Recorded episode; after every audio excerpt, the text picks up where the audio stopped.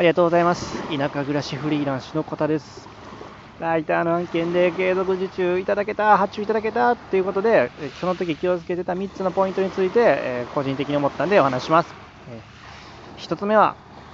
えライティングのルールを、お客さんからのルールを、えきちんと守りました。2つ目が、特に漢字とひらがなの、え使い分けについては気をつけました。最後3つ目が、それ以外のルールも、えちゃんと守っていってた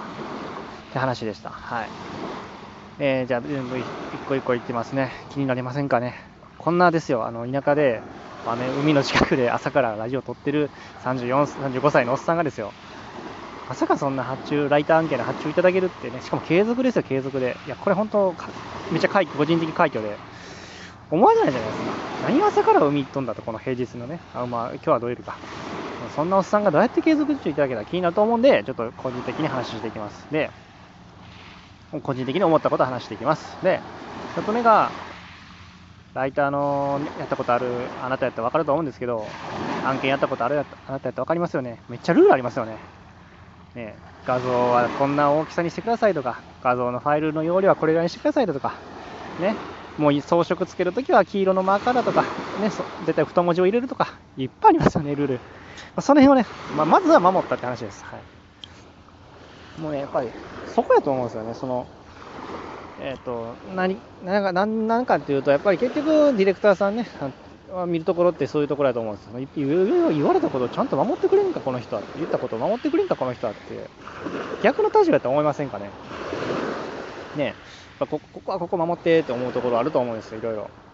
見出しは絶対にこのちゃんとあの H2 のタグつけてとか H3 のタグつけてとかいろいろあるじゃないですか、ね、ブログやったら。それぐらいのルールは守れるかっていう、そういうところ絶対にあると思うんで、そこはやっぱり外さなかったっていうのは意識してました。で、時々、時々というか僕最初はちょっとね、ミスったとこあったなと思ったんですよね。それはすぐにもう自己申告して、ちょっと再修正しましたっていうのも、あの、あ打ち明けて、あのちゃんと言うようにしてました。その辺のなんていうか、えっ、と、ちゃんとや、ちゃんとやろうとしてるっていう姿勢もね、もしあの失敗あると思うんですよ。これ聞いてるあなたも多分失敗あったと思うんですけど、僕はだからすぐ失敗をちゃんとすぐに言うようにしてましたね、その時も。それも良かったんかなと勝手に個人的には思ってます。で、二つ目が、特に漢字とひらがなの違いについては気をつけてました。もうこれ聞いてるあなたもなんかうんうんって思うことないですかね。あのめっちゃ細かくないですか。もう僕と私は絶対漢字かひらがなとか、何々するときの時はひらがなにしてとか、あと、なんか、OK は、えーアルファベットで書く、書く、カタカナじゃないよとか、まあ当たり前かもしれないですけど、あと細かくあるじゃないですか、いろいろね。もうその、どっちでもいける書き書き分けとかあるじゃないですかね。そういうのを、でもお客さんのこだわりが絶対あるんで、どっちにしますかっていうね、テイストね、合わせていくっていう。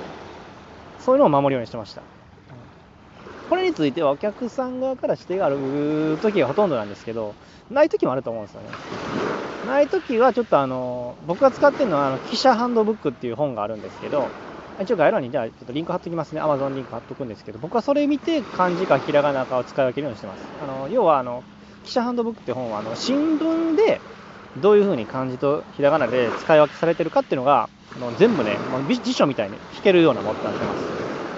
す。なんで、前やった時は僕それ見るようにしてますね。自分のブログ書く時もそれ見てやるようにしてます。ただ、えっと、2個目、今日のね、話で言うと、お客さんのちゃんと意向に沿うっていうのは一番大事なんで、もしわからん時はその記者ハンドブックの本を読んでました。で、最後3つ目は、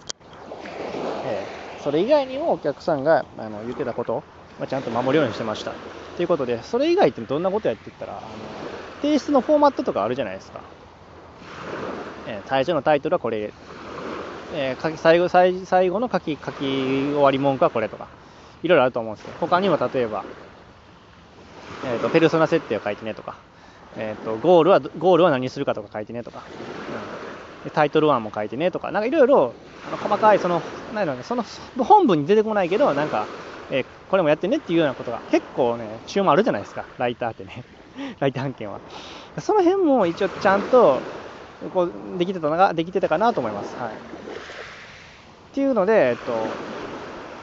全部で3つ、ライター案件の継続発注いただけたのを振り返ってよかったかなっていうポイントを話しました。3つ。1つ目が、えーちゃんとライティングのルールを、お客さんのルールを守れてた。意識してました。で、2つ目は特に漢字とひらがなの、えー、使い分けについて注意してました。最後3つ目は、えー、その、これ以外のルール、えー、ライター本文とかに出てこないですけど、以外にも言われたことはちゃんと守ってたってことはね、意識してました。うん、はい、ということでね、結局ルールかいって思いませんでしたかね？思います。いや、でもね、結局その、なんでしょうかね、コミュニケーションやと思うんですよね。コミュニケーション。テキストコミュニケーションに当たると思うんですよね。ルールを守るイコール、あ私が言ったことをちゃんとあなたは読めてますか？そのこのこのテキストコミュニケーションがあなたと私は成立してるんだろうかっていう、そういうね、不安が絶対お客さんにあると思うんですよ。ないですかね？もうなんか別にライターとか関係なく LINE とかしてて、なんか話通じる人と通じへん友達とかって結構いませんか？なんかつ、なんか思っとった返事とちゃうなとか、なんかその時でもこの人はちゃんとでも返してくれるなとか、なんかないですかね？それってテキストコミュニケーションじゃないですか。それ今のめっちゃ極端な例なんですけど、あの結局は多分ですね、お客さんがいっぱい書いてくれたライターのルールとしていっぱい書いてくれてることを、ちゃんとコミュニケーションとしてこっちが受け取って、ちゃんと、えっ、ー、と、返事、お返しできた。ちゃんとライターの案件、え、ー、と、納品のする形としてお返しする。これが一つのコミュニケーションじゃないですか。ちょっと大げさで言ってますけどね。結局テキストコミュニケーションがうまくいってたかどうかなんかなっていうことは、かと思います。はい、もちろんそのライターの質もあると思います。ライターの、えっ、ー、と、ライティングの質か。えー、はい。低納品の質もあると思うんですけど、僕そこあんままだまだまだまだなんですよ。ほんまに正直まだまだなんですけど、ただテキストコミュニケーションとかについてはなんとかね、いろいろ頑張ってきてたんでね、そのオンラインサロンとかに入って、中でいろいろな人と、あの、いろいろ質質問したりとか、逆に質問に答えたりとかも頑張って、なんかそれなりにね、自分なりにやってきたなと思うんで、なんかそこはちょっとまだ、あの相手の意図を組んだりとか、行間を読むっていうあの言い方になるんですけど、難しい言い方すると、あの行っていうのは行、行の間で行間を読むっていう、そういうことを、ね、なんとか、うん、生きたんかなっていうちょっと思いました。はいということで、ちょっと最後はね、なんか、うん、最後ちょっと、うん、もしかしたら、あの、これ聞いてるあなたは、いや、うん、できてるけどなって思うかもしれないんですけど、うん、結局ルール守るってことで覚えてもらえればね、意識してもらえばいいかなと思います。はい。ということで、今日はね、えー、田舎暮らしフラフリフリーランスの方が、えーと、海沿いから、えー、ライター案件受注できた話、3つのポイントについてお話ししました。あのこれからもね、あのこうやってライライターに限らず動画編集とか、でもそうなんですけど、あのフリーランスとしてやってて、なんか気づいたこととか、で失敗したこととかいっぱい話してるんで、えー、参考にしてくれたら嬉しいです。はい。で、もしよかったらね、あの、あのいいねボタン教えてくれ、教えて、押してくれると嬉しいです。なんでかというと、あの、いいねボタン押されたら僕めっちゃ嬉しいです。はい。ということでね、最後に聞いてもらってありがとうございましたえ。次回はまたよろしくお願いします。それではまた、バイチャー。